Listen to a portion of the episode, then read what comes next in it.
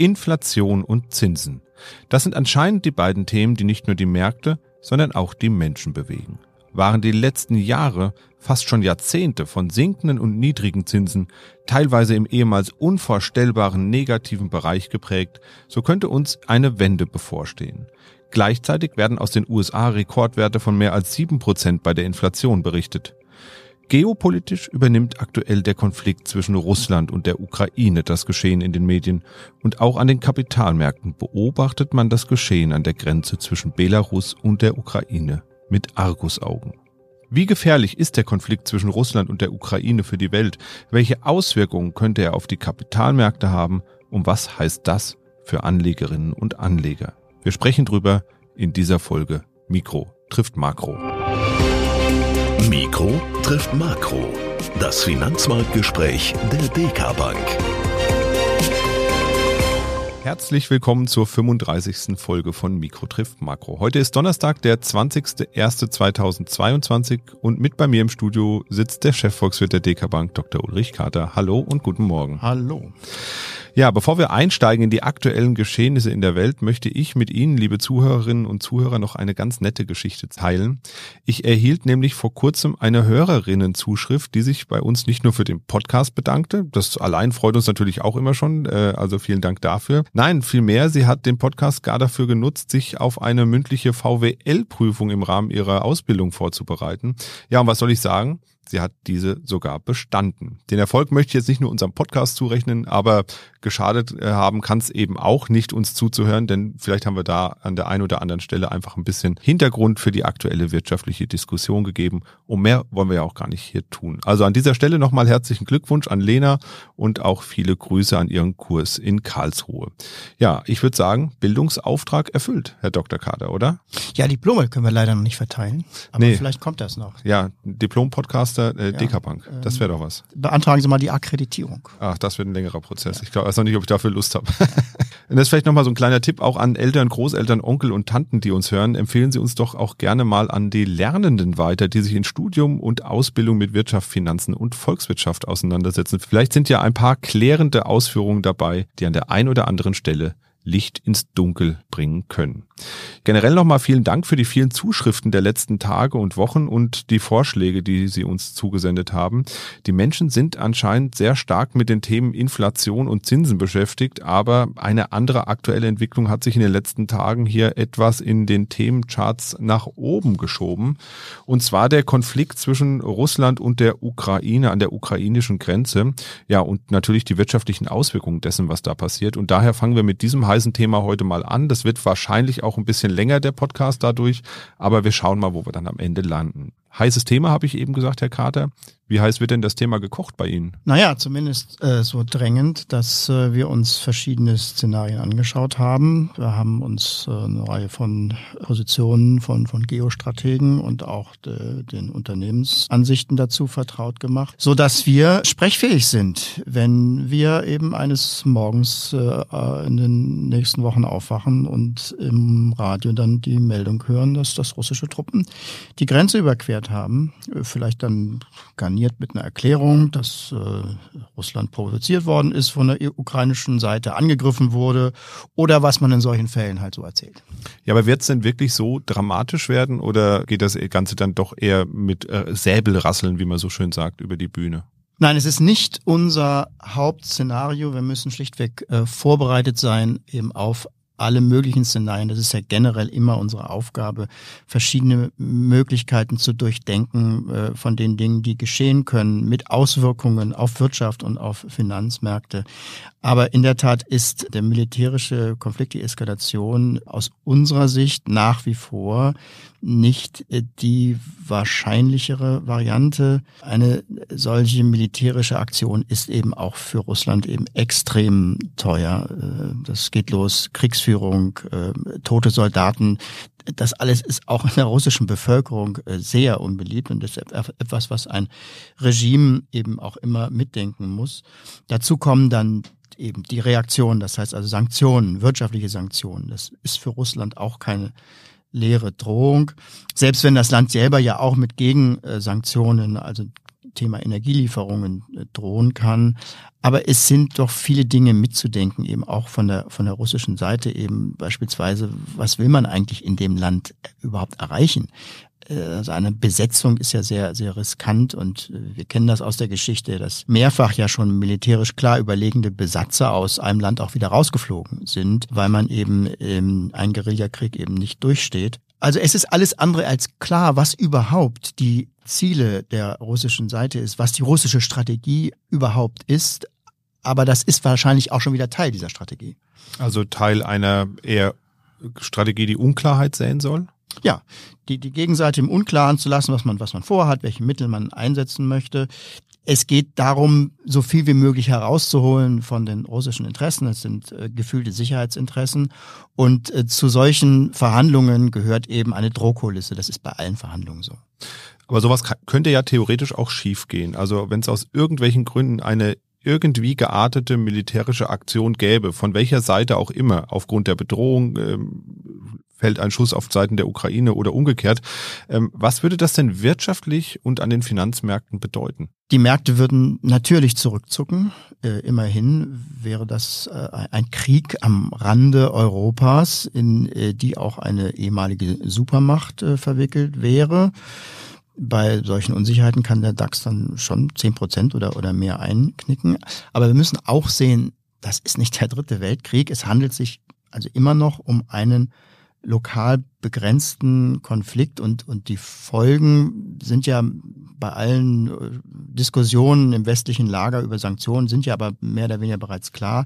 Es sind äh, heftige Sanktionen gegen russische Unternehmen, gegen den russischen Staat. Es dürfen keine Staatsanleihen mehr angekauft werden. Viele Geschäfte gehen nicht mehr. Und das träfe die russische Wirtschaft schon empfindlich und macht natürlich die Re äh, Regierung dann auch nicht populärer im Volk. Ja, und dann ist ja auch noch die Möglichkeit, den Zahlungsverkehr einzuschränken. Wäre das nicht auch noch eine ganz starke Möglichkeit, da äh, Sanktionen auszusprechen, indem man sagt, es gibt keinen offiziellen Zahlungsverkehr mehr mit Russland? Das ist äh, die Möglichkeit, und da geht es äh, äh, um die Thematik des internationalen Zahlungsverkehrs. Es gibt ein Zahlungsverkehrssystem unter Banken, wo viele tausend Banken angeschlossen ist, das SWIFT-System, wo ähm, man äh, ähm, russische Banken einfach abklemmen könnte. Man muss aber ganz klar sehen, das ist ähm, eine sehr schwerwiegende Sanktion, die eigentlich die schwerwiegendste, die man auferlegen kann mit mit sehr, sehr heftigen Wirkungen. Es, es funktioniert dann nichts mehr. Das heißt also, Russland ist dann von der Weltwirtschaft abgeschnitten. Dieses Vorgehen äh, ist von äh, Geostrategen jetzt in der Vergangenheit äh, auch als äh, nukleare Option im Finanzbereich gekennzeichnet worden. Das äh, bei aller Übertreibung, die da drin steckt, hat aber schon einen wahren Kern. Und ob man das aussprechen möchte, muss man sich auch sehr gut überlegen. Das ist ein sehr großer Schaden, der da angerichtet wird. Das hieße mehr oder weniger alle Kontaktbrücken abzubrechen. Und äh, das wiederum sollte man sich eben auch sehr gut überlegen. Das war jetzt eher die russische Seite. Wie sieht's denn dann auf der europäischen Seite aus? Was ist da zu befürchten? Na, die Schäden werden, wären viel geringer. Es würde sicherlich einzelne Firmen treffen, die dann keine Geschäfte mehr mit äh, Russland machen können aber der Anteil von äh, den russischen Exporten, gerade also beispielsweise Deutschland liegt bei zwei Prozent an allen ähm, Exporten. Das heißt also, es würde sich über die Gesamtwirtschaft eben weniger auswirken. Problematisch ist natürlich die äh, Energieseite. Also die Preise für Erdgas, Erdöl sind ja schon angespannt und das würde natürlich jetzt in der jetzigen Lage diese Preise nochmal steigen lassen mit allen Inflationskonsequenzen. Also es käme sehr zur Unzeit. Das wäre relativ sicher. Also die, es würde einfach knapp werden. Wir, wir sind sehr, so sehr angewiesen auf gerade Erdgas eben aus, aus Russland, gerade auch in Deutschland. Und ob der Ersatz, also aus, aus Speichern und, und mit Flüssiggasimporten, äh, ob das ausreichen würde, ja, ist noch nicht mal umstritten, es, es reicht nicht aus. Äh, da, da ist, wie gesagt, die Abhängigkeit zu groß, selbst wenn der Winter weiter so mild bliebe, wie er jetzt ist. Die Heizsaison ist nun mal da. Ähm, und ähm, das wären natürlich Nebenwirkungen, aber die wären auch vorübergehend und wären dann eben auch verkraftbar und vielleicht hätte es ja auch den positiven Nebeneffekt, dass sich Europa und insbesondere Deutschland dann in jedem Fall seine, seine Energiestrategie im fossilen Bereich dann mal überlegen müsste, Ähm, auch das würde dann geschehen. Und das wäre natürlich dann auch wieder ein Langzeitschaden, den eigentlich die russische Seite auch mit einkalkulieren müsste, was das bedeutet. Wobei so eine Umstellung, könnte ich mir vorstellen, geht ja nicht von jetzt auf gleich, sondern das wird ja einen Augenblick dauern. Nein, die Schmerzen wären in jedem Fall da in den kommenden Monaten. Es würden Knappheiten auftreten, es würden Preise steigen und die Probleme, mit denen wir jetzt schon zu kämpfen haben, Lieferketten-Thematik, die Produktion läuft nicht vernünftig, die würde eben sich nochmal verschärfen. Aber wir haben es ja in der Vergangenheit, in den vergangenen Monaten mehr oder weniger auch bewältigt. Und dieser Knappheitszustand wäre dann am Ende vorübergehend. Das würden die Märkte natürlich auch wissen. Zumal die Energiepreise ohnehin schon recht hoch sind. Ne? Das käme ja nochmal oben drauf. Dann sind wir wieder beim Thema Inflation. Sie sind Ende. hoch, aber es könnte eben in der Tat, das geht dann, ich will nicht sagen nach oben offen, aber da gehen natürlich dann weitere Steigerungen, die dann auch sich in die, in die Inflationsrate dann äh, vorübergehend durchfressen würden. Und äh, wie wird es an der Börse weitergehen? Also sollte man jetzt Aktien verkaufen oder sagen Sie, naja, das lässt sich im Moment noch gar nicht so genau absehen alles? Wie es an der Börse also die Reaktionen bisher waren, waren ja äh, sehr asymmetrisch. Ähm, es gab einen Kursrutsch, aber eher auf der äh, Seite der russischen ähm, Assets, das heißt also Aktien, Anleihemarkt, Währung. Der Rubel hat moderat, aber er hat abgewertet. Äh, und an den äh, westlichen Märkten, an den deutschen, europäischen Aktienmärkten, US-Aktienmärkten ist da keine erhöhte Risikowahrnehmung in den Kursen zurzeit zu sehen. Das dürfte sich, wie gesagt, kurzfristig ändern, wenn es zu einem militärischen Schlag Russlands gegen die Ukraine kommen würde. Der würde natürlich an den Börsen vorübergehend eben die typische politische Unsicherheit äh, auslösen. Aber auch dann wären nach unserer Einschätzung die Auswirkungen auf die Finanzmärkte, insbesondere zeitlich, aber ich denke auch vom Ausmaß her äh, überschaubar. Äh, ich bleibe dabei, die gravierendsten längerfristigen Auswirkungen ergeben sich für die, für die russischen ähm, Finanzmärkte und auch für die russische Wirtschaft. Die konjunkturellen Folgen, ja, die Belastungen würden zunehmen hier für die Konjunktur, insbesondere eben über die Rohstoffknappheits- äh, und Preisseite. Aber die Einschränkungen auf dieser Seite und auch die Energierisiken würden nicht ausreichen, um im ganzen Euroraum und erst recht nicht in den USA jetzt einen nachhaltigen konjunkturellen Abschwung auszulösen. Das heißt also, wir halten trotz dieser Risikolage zurzeit an unserem aufwärtsgerichteten Konjunkturbild fest. Und das ist ja eine wesentliche Stütze, auf der die Aktienmärkte zurzeit ruhen. Deswegen grundsätzlich wäre das eben keine Änderung des, des Bildes. Kursschwankungen, das ist auch das typische Element von solchen militärischen Konfliktsituationen.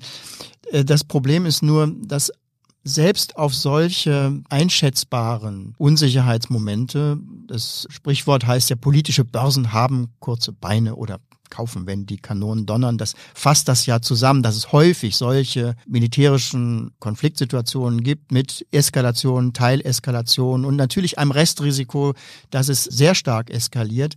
Selbst obwohl solche Muster ja eigentlich häufiger vorkommen, ist es schwierig darauf zu spekulieren, also jetzt zu verkaufen, um dann wieder zurückzukaufen, wenn die Kurse nach unten gegangen sind, weil wie es so ist, dann passiert eben gar keine Eskalation und man hat verkauft und kommt nicht wieder rein in die Märkte. Also die, die Unsicherheiten sind sehr, sehr groß, auch für den Anlegern und deswegen hat es sich in der Vergangenheit erwiesen, dass Spekulationen auf solche Ereignisse ähm, nicht sinnvoll sind und dabei würden wir auch bleiben. Das heißt also, Positionen würden wir jetzt auf dieses ähm, geopolitische äh, Thema her nicht anpassen. Das heißt also mal als Fazit, es ist erstmal per heute gesehen alles gar nicht so schlimm, wie es erstmal scheint. Naja, vielleicht kurzfristig und aus Sicht des, des Anlegers ja, aber ähm, generell würde ich das ähm, jetzt nicht verharmlosen. Ich bin kein, kein Geostratege, aber ich glaube, es gehört nicht allzu viel Spezialwissen dazu zu sehen, was da so gerade passiert im geopolitischen Umfeld in, in Europa, aber eben auch auf der Welt. Da ändert sich gerade einiges. Es ist ja auch gerade ein Grund für die für diese Abenteuerbereitschaft der russischen Regierung, dieses äh, Kalkül, dass Europa schutzloser ist, als das in den letzten Jahrzehnten der Fall gewesen ist. Und nach den Diskussionen, gerade bei Geostrategen, ist das auch so. Nach wie vor ist Europa angewiesen auf den militärischen Schutzschirm aus den Vereinigten Staaten.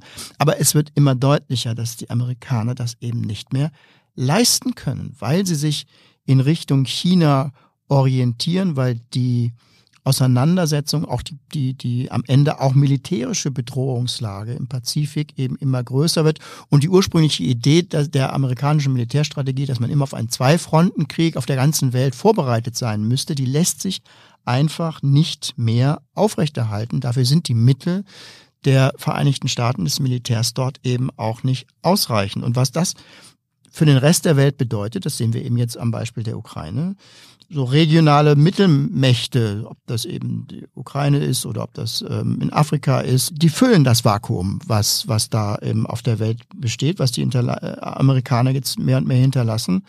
Und die füllen das mit ihren außenpolitischen Interessen auf. Und das bedeutet eben mehr lokale Konflikte, mehr Instabilität. Und ähm, das ist schon ein mittelfristiges Thema, was man sich auch in der ökonomischen und dann auch am Ende auch Finanzmarktüberlegungen, äh, Perspektiven heraus überlegen äh, sollte.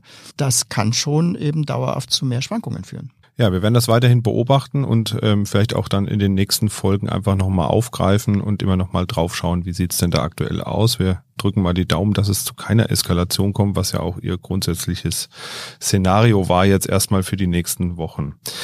Kommen wir zum Ende hin doch nochmal zum Thema Zinsen und Inflation. Ähm, ich hatte ja eben schon gesagt, die Menschen interessiert das und wir werden da sicherlich auch nochmal in der nächsten Folge ein bisschen genauer drauf eingehen. Wir haben jetzt mal das Thema Russland-Ukraine ein bisschen vorgeschoben. Aber die Inflation ist ja weiterhin auf einem echten Rekordniveau. In den USA wurden nun mehr als sieben Prozent Inflation ausgewiesen und in Deutschland lag die durchschnittliche Inflation in 2021 immerhin bei etwa 3,1 Prozent. Und Inflation ist ja normalerweise eher so ein schleichender Prozess. Jetzt haben wir gesehen, das Ganze ging eigentlich ziemlich sprunghaft nach oben Ende letztes Jahr. Ist es noch der sogenannte Basiseffekt oder arbeiten wir uns langsam in so eine echte Inflationsspirale rein? Naja, für den Verbraucher ist erstmal klar, äh, fünf Prozent teurer als im letzten Jahr. Das ist schlichtweg das, was der Verbraucher Inflation nennt. Und der denkt auch nicht daran, dass es im letzten Jahr dann eben ähm, oder im Jahr 2020, im Corona-Jahr dann eben nur 0,5 Prozent waren, was eben weit unterdurchschnittlich ist. Die Zahlen, die gemeldet werden, haben einen sehr, sehr hohen Einfluss auf die Psyche des Verbrauchers, der Wirtschaft allgemein. Und darin liegt eigentlich auch die Gefahr, dass sich das nämlich verselbstständigt. Wenn man hört, die Inflation ist groß, dann plant man sie ein und dann erhöht man seine eigenen Preise und damit äh, äh, ähm, treibt man das Inflationsrad eben dann noch weiter an. Das ist die eigentliche Gefahr. Und das ist auch der Blickwinkel, unter dem die Makroökonomen und Finanzleute da drauf gucken. Diese jetzigen Inflationszahlen, die kann man erklären und man gibt auch zu, dass man sie völlig unterschätzt hat. Es ist eben wirklich der Knappheitseffekt Corona und so weiter. Und der wird sich auch wieder zurückbilden. Ähm, das ist alles ähm, akzeptiert an den Finanzmärkten, auch klar. Die eigentliche Unsicherheit ähm, ist nicht mehr so sehr, wo kommt das jetzt her und geht das zurück, äh, da macht man Haken dran, sondern die eigentliche Unsicherheit geht daran, äh, dahin, was ergibt sich daraus, und das weiß niemand, was für Zweitrundeneffekte kommen auf diese ursprüngliche Geschichte drauf. War das nur der Impuls, der jetzt mehrere Dominosteine anstößt, die dann eben auch umfallen? Das heißt also, Kräfte Richtung höherer Inflationsraten auch in den nächsten Jahren auslöst? Das ist die entscheidende Frage. Die kann noch keiner richtig beantworten, weil sich das auch erst langsam entwickelt. Aber wir sehen in den USA äh, Lohndruck. Das wäre eben die nächste Stufe der Entwicklung. Wir können es in Europa auch in Ansätzen sehen, allerdings wesentlich moderater als in den Vereinigten Staaten. Und davon wird es abhängen. Wir glauben, dass äh, ja, die Raten werden wieder runterkommen. Wir werden also nicht jetzt in den nächsten Jahren mit vier oder fünf Prozent Inflation ähm, leben müssen, aber sie werden unbefriedigend zurückkommen, äh, unbefriedigend weit sinken. Es wird eben eher im Bereich von zwei, vielleicht darüber landen. Und das ist eben für die Finanzmärkte, wenn das in den nächsten Jahren so sein sollte, schon ein ganz anderes Klima. Und wenn das tatsächlich sich verdichtet, dann hm, werden an den Märkten eine ganze Reihe von Weichen umgestellt und dann läuft der ähm, Kapitalverkehr eben dann äh, ein bisschen in andere Richtungen. Apropos Weichen, das war ein ganz gutes Stichwort, ähm, denn auf der anderen Seite stehen ja die Zinsen und die sind seit vielen Jahren im Sinkflug, teilweise unterirdisch, also unter Null sogar. Jetzt soll es aber wieder Zinserhöhungen geben. Die Fed ist da so ein bisschen vorgeprescht. Die EZB wird irgendwie nachlegen müssen, fahren also so ein bisschen im Windschatten der Fed, der amerikanischen Notenbank mit. Wie realistisch ist denn eine Welt mit normalen Zinsen, wie wir sie von früher, wie man so schön sagt, kennt, so also in den nächsten zwei bis drei Jahren? Wird sich da wirklich was tun oder ist das, sag ich mal, in so einem kleinen Bereich, dass der Endverbraucher, die Endverbraucherin eigentlich gar nichts davon merken werden? Naja, es gibt kaum normale Zinsen. Ähm, das, was äh, man als angemessene Zinsen für einen Zustand der weltweiten Wirtschaft ähm, ansieht, das ist nicht ein fester Wert über ähm, alle Zeiten hinweg, sondern das hängt schon auch von, ähm, von Umfeldbedingungen ab, die sich alle Jahrzehnte auch ändern können. Es gab Zeiten, wo der dieser normale Zins bestimmt bei ähm, vier fünf Prozent gelegen hat. Das ist in den letzten Jahren aus einer Reihe von Gründen Demografie, geringes Wachstum in der Welt und vor allen Dingen auch der Erfolg von Notenbanken bei der Zurückdrängung von Inflation. Das alles hat dazu beigetragen, dass dieser normale Zins, der wo auch ein Ökonom sagen würden, das ist nachhaltig, das ist gleichgewichtig, dass der gesunken ist, deutlich. Aber er ist natürlich nicht auf minus 0,5 äh, Prozent gesunken, wie die EZB gerade den Einlagensatz ähm, festgestellt hat. Das heißt, wir sind jetzt in einer Welt der niedrigen Zinsen nochmal nach unten ausgebrochen und dieser Ausbruch nach unten, der ist Corona-bedingt, der ist krisenbedingt und der ist auch nicht nachhaltig, der muss sich normalisieren. Was jetzt passiert, gerade bei Notenbanken, ist, dass sie realisieren, da ist eine Inflationswelle, aus der kann Schlimmeres entstehen, nämlich ein richtiger Inflationsprozess für die nächsten Jahre. Und dem sollte man vorbeugen. Die amerikanische Notenbank hat das schon letztes Jahr angefangen hat es auch kommuniziert und macht an der Stelle in diesem Jahr weiter, hat jetzt gesagt, also äh, es reicht nicht aus, wenn wir die Zinsen nur anheben. Wir müssen auch äh, Geld abschöpfen, was wir in den letzten Jahren ins System reingegeben haben. Das muss jetzt langsam wieder zurückfließen, sonst funktioniert eigentlich auch unsere ganze Zinsmechanik gar nicht so richtig. Also eine Normalisierung und die Europäische Zentralbank ist da zurückhaltender, aber auch sie wird nicht darum herumkommen. Was heißt das jetzt? Ich meine, die Zinsen steigen. Sie steigen auch wieder etwas mehr in Richtung normal, aber normal ist eben immer noch sehr niedrig. Das heißt also, wenn wir in Europa äh, Ende oder im, in der zweiten Jahreshälfte kommenden Jahres, das heißt 2023, die ersten Zinssteigerungen erleben, was wir zurzeit annehmen, dann sind wir bei null Prozent. Von da kann es dann auch noch weiter nach oben gehen, aber dann sind wir schon im Jahre 2024, dann wird es vielleicht ein halbes Prozent oder ein Prozent. Da kann man sagen, da kommt man dann langsam so in normale Regionen rein. Diese normalen Regionen dürften in Europa so zurzeit etwa bei ein bis zwei Prozent liegen. Für den Sparer in Deutschland ist das aber immer noch nicht ausreichend, weil er muss äh, die Zinsen auf dem Konto immer gegenrechnen mit der Inflation. Und wenn die tatsächlich eher über zwei Prozent liegt, dann ist der Realzins, das heißt also die Differenz zwischen dem, was ich kriege aufs Konto, aber was mir weggefressen wird durch die Inflation, eben immer noch vorhanden. Wir sprechen dann von diesem negativen Realzins. Fazit, obwohl die Zinsen steigen werden, das glauben wir auch, und das ist jetzt auch beschleunigt worden durch die Inflationsdiskussion, wird es eben nicht ausreichen, um auf dem Sparbuch eben wieder Vermögenszuwachs, und zwar in, in Kaufkraft gerechnet, zu erwirtschaften. Und damit bleibt eben diese Gretchenfrage, dieses dieses Grundproblem für das deutsche Geldvermögen zum Beispiel bestehen. Und das ist der Grund, warum wir auch bei steigenden Zinsen, wie wir das jetzt absehen können, nach wie vor äh, zu Sachwerten neigen, wenn man eben Vermögen aufbauen will, Vermögen erhalten will. Die berühmten Dinge, die da investierbar sind, von der Immobilienseite bis hin zu den Aktien. Ja, dann gehe ich mal mit der Annahme schwanger, dass Ihr Schreibtisch ganz gut gefüllt ist mit den aktuellen Themen Zinsen, Inflation und Konfliktsituation äh, Russland, Ukraine. Oder liegt da sonst noch was drauf, wo Sie sagen, na ja, das ist schon auch interessant gewesen, äh, es steht nur gerade etwas zurück? Er dominiert äh, gerade sehr stark, das ist in manchen Phasen so. Ähm, trotzdem was für uns nach wie vor ähm, ganz wichtig ist, sind diese ja, allgemeinen Trends. Und da haben wir natürlich regelmäßig ein Auge drauf. Also das Thema äh, Nachhaltigkeit. Wir haben jetzt die Taxonomie, das beobachten wir ganz aufmerksam. Was für nachhaltige Anlagen werden als nachhaltig auch durchgehen lassen. Genauso auch wie das Thema äh, Krypto und was sich auf dem ähm, Kryptomarkt entwickelt. Äh, das haben wir natürlich auch immer im Auge, aber es gibt eben manchmal Phasen, wo sich andere Themen in Vordergrund drängen. Das ist zurzeit so, ja. Ja. Das nächste Mal hören wir uns dann im Februar wieder und vielen Dank nochmal an dieser Stelle an die vielen Zuschriften der letzten Zeit. Da waren wirklich viele tolle Anregungen dabei. Die versuchen wir natürlich weitgehend hier in den Podcast immer einzubauen. Und ein Thema, das hat Dr. Carter eben auch schon angesprochen, das treibt Sie genauso um, nämlich das Thema Kryptowährung und Blockchain. Und daher haben wir geplant, zu dem Thema nicht nur eine Sondersendung zu machen, sondern eine ganze Serie zu machen. Und dazu würde mich mal interessieren, was Sie zu diesem Thema Kryptowährung, Blockchain etc., alles was damit zusammenhängt, bewegt und was Sie da interessieren würde, dann können wir das versuchen, bestmöglich in unsere Serie mit einzubauen. Schreiben Sie uns einfach eine E-Mail an podcast.dk.de und ich freue mich schon heute auf Ihre Zuschriften.